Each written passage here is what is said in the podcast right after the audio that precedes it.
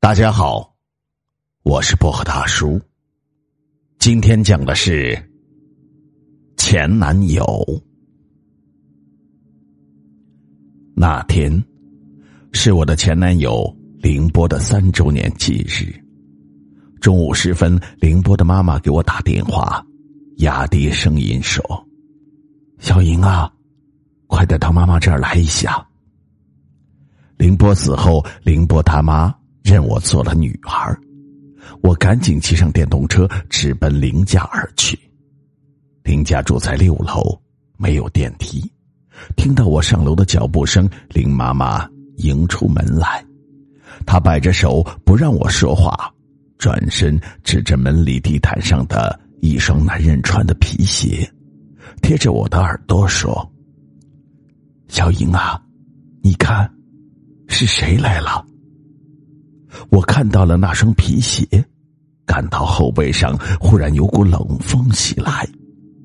凌波长着外八字的脚，和他处朋友的时候，我没少纠正过他，可怎么说都没有用。胎里带来的毛病改正不过来的。更让我哭笑不得的是，每次从外面回来，他都要把换下来的鞋摆放出外八字的形象。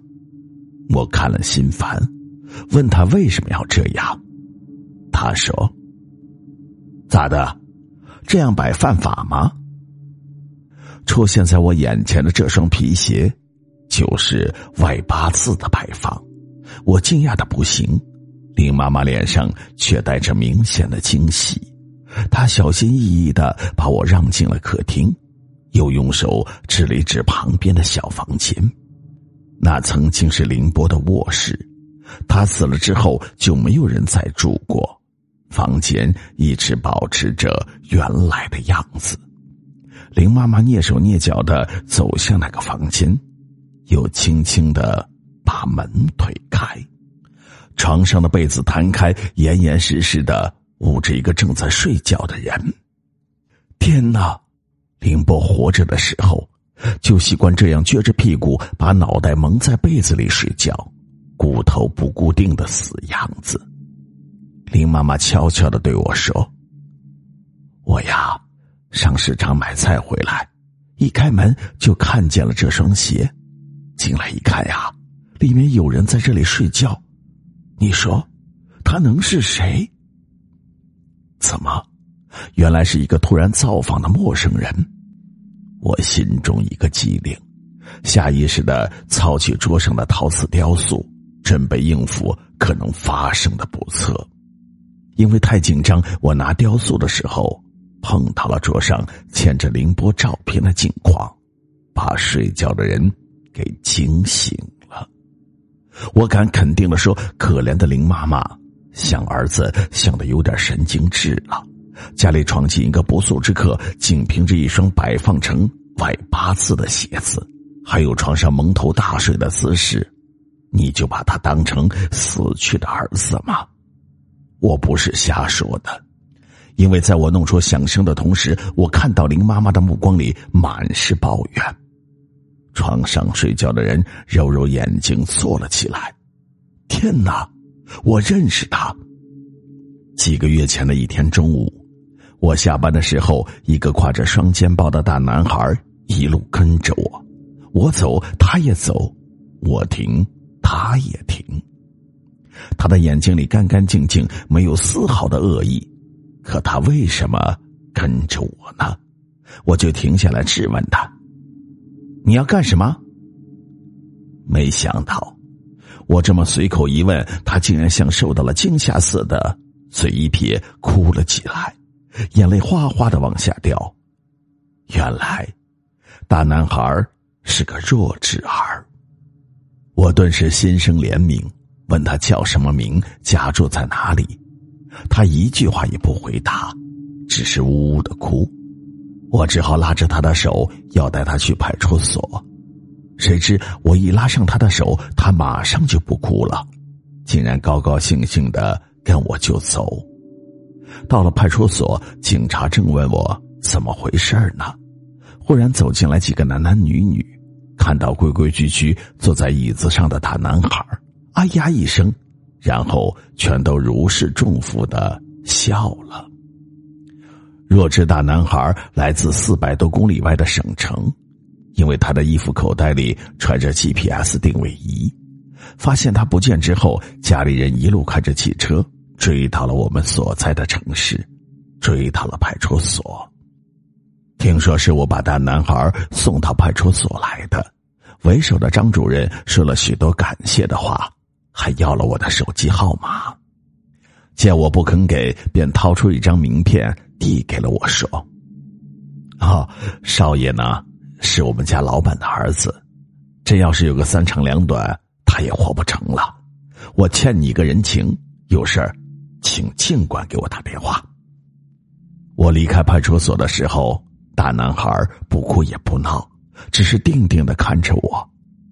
在他的目光里，我感受到了几分似曾相识的东西。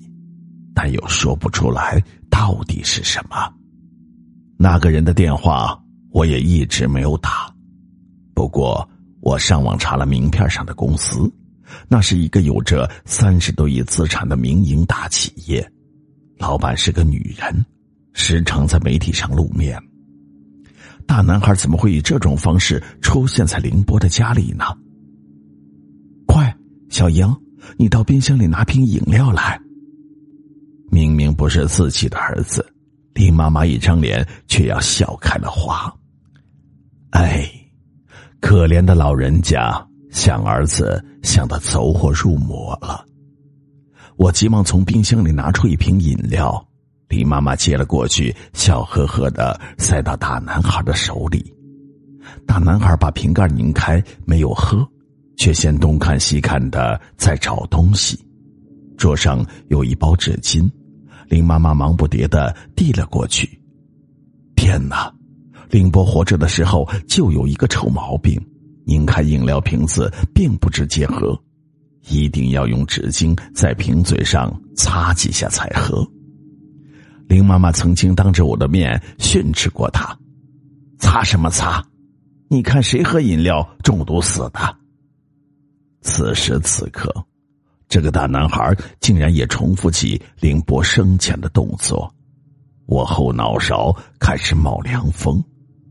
林妈妈抱住大男孩，哇的一声哭了起来，抽泣着说：“哎呀，我的老天爷呀！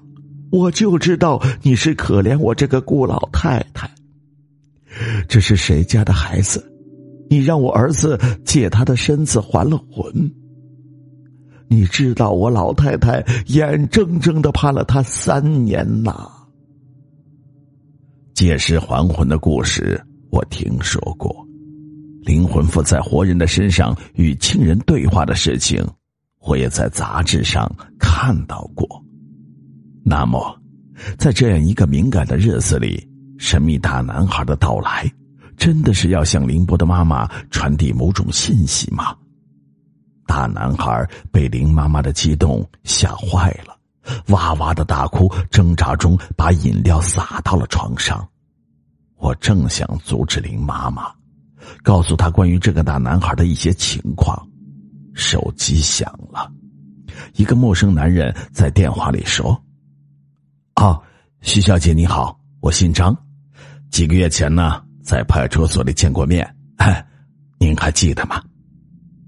我还没有来得及回答，对方听到大男孩的哭声，急忙又问我：“徐小姐，是我家少爷在哭吗？”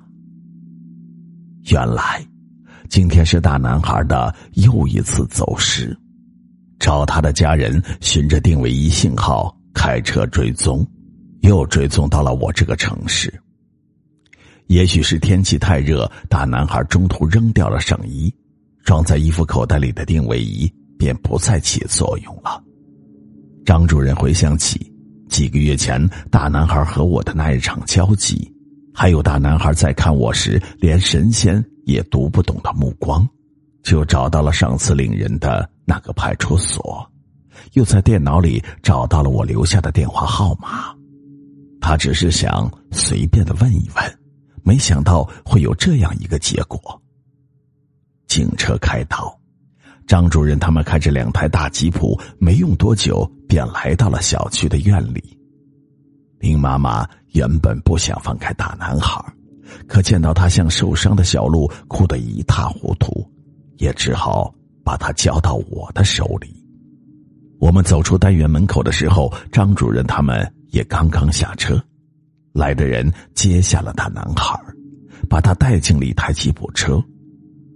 就在那会儿，林妈妈忽然惊悸了一下，捂着胸口对我说：“小英啊，你去看看那个孩子身上有没有刀口。”一瞬间，我恍然大悟。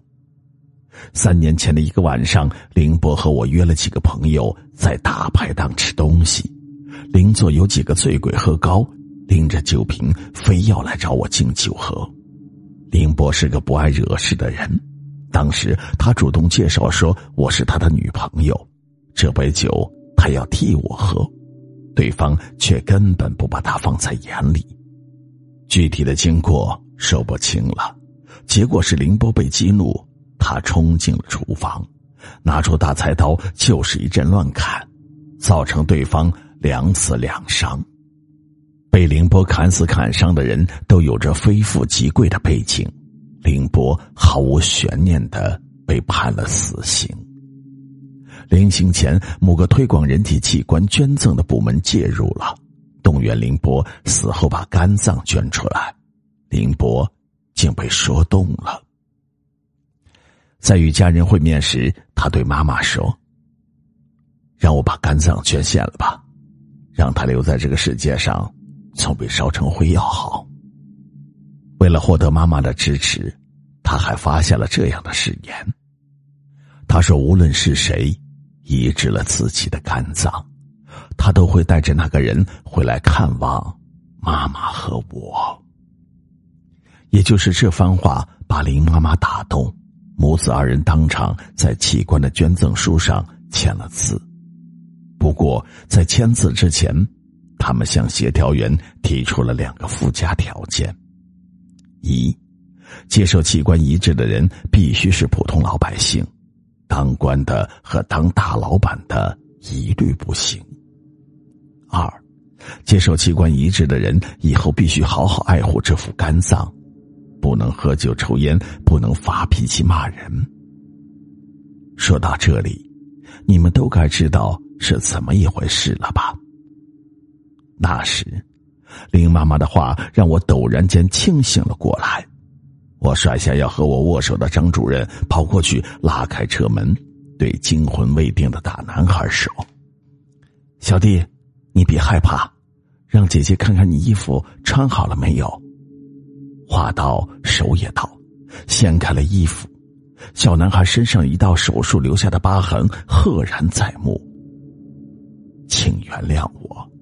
在这个关键的问题上，我对林妈撒了谎，而且时至今日，我也没有勇气去告诉他这个无情的现实。其实，在带大男孩穿衣服出门时，我就留意过他的一身行头，都是国际大品牌，单单那双皮鞋售价都要耗去我两年的工资。大男孩是凌波捐赠肝脏的受益人，这个事儿是肯定的了。凌波三年前发下的誓愿，通过他仍然存活的器官，驾驭着大男孩的身体，完成了两次朦朦胧胧的旅程。但他以什么方式来到这个城市，又是怎样打开林妈妈家门锁的，这些都成了永久之谜。我可怜的凌波，生前为了自己的女朋友免遭凌辱，他不惜以命相搏；死后，他的遗嘱却被人卑鄙的践踏了。